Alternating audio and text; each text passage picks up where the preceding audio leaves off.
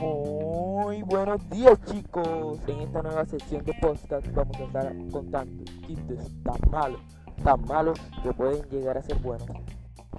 Bueno, y empecemos con el primero. ¿Cuál es la fruta más divertida de todas? La naranja. Ja, ja, ja.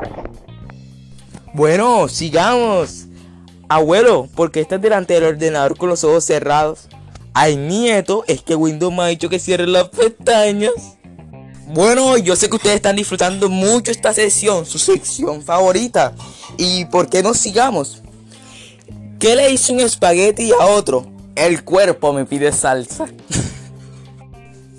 y aunque lastimosamente este podcast se acabó, no olviden seguirme para ver más de este tipo de contenido.